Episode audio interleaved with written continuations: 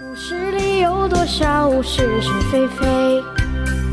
故事里有多少？《侍卫官杂记》，作者宋乔，由事了播讲。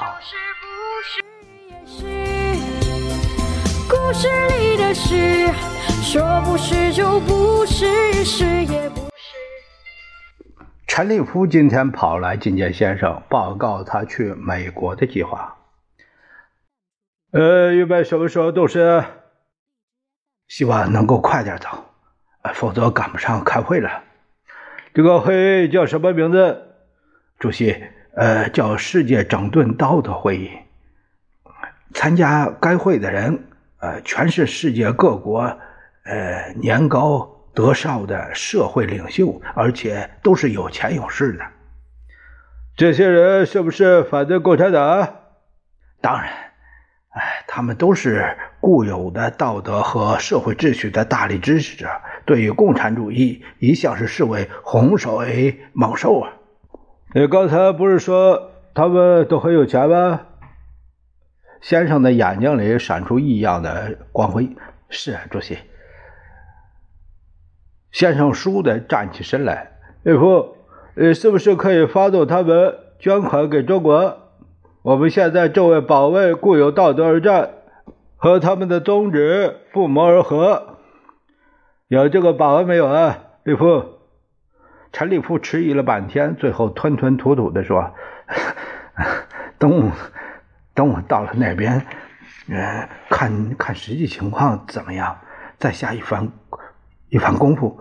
我这回的主要主要会外活动是和。”共共和党的那人物多多活动，多多联络，因为明年美国大选，呃，十之八九是他们的天下。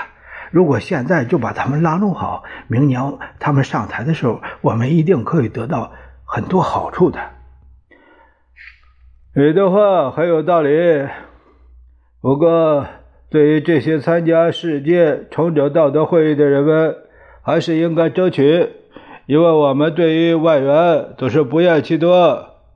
是的，主席的指示我们一定呃紧紧的记住。呃，大概在美国待个多久啊？不会太久，顶多三个月。明年是我们的行宪年，我绝对要在行宪国大召开之前赶回来。好的很。假如主席没别的吩咐，那我就告辞了。呃，你先回去吧。呃，临走前的一天再来看我。是。陈立夫脚步轻快的走了。你猜，那个陈立夫这次到美国干什么呀？老杨后来问我。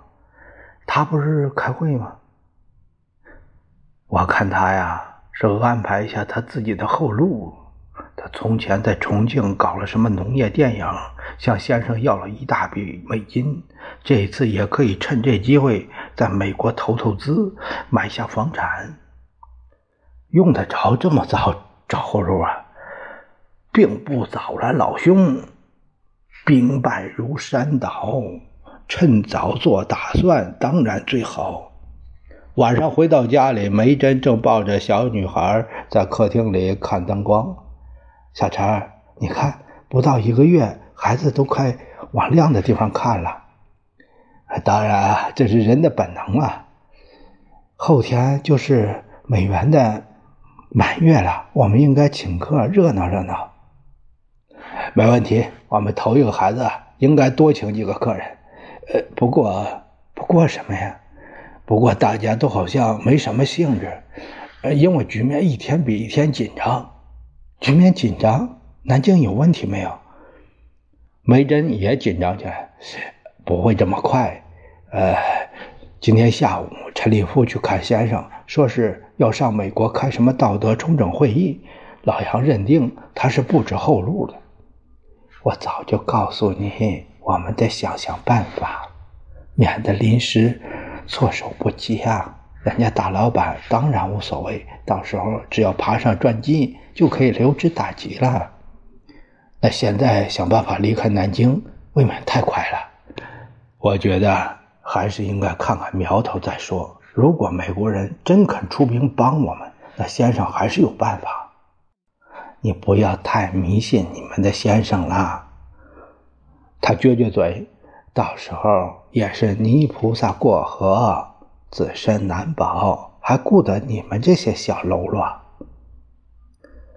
我认为现在呀，走更妙，人家不会注意到你。那开小差可不行啊，除非不要脑袋，往香港一溜不就得了？难道还派人到香港去抓你回来？到那里我们自己搞点小生意做，比这提心吊胆的强多了。我走到他面前，摸摸小孩的脸。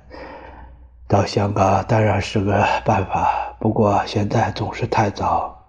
哎呀，什么早不早的？你们，你们两口子现在啊，就预备睡觉了。推门进来的是老杨，醉醺醺的。我正想把事情的原原本本告诉他，梅珍却用眼色制止了我。他笑盈盈的对老杨说：“我说应该让小孩睡觉了，小陈一定要说是太早。”老杨，你上哪儿啊？又喝这么多酒，是不是找小鱼去了？你这家伙呀，孤陋寡寡闻，连小鱼嫁人都不知道。她。嫁给谁了？没真问。嫁给了一个华侨国的代表，很很很有钱。老杨往沙发上一躺，呼呼的睡着了。故事里的事，说是就是不是也是。故事里的事，说不是就不是是。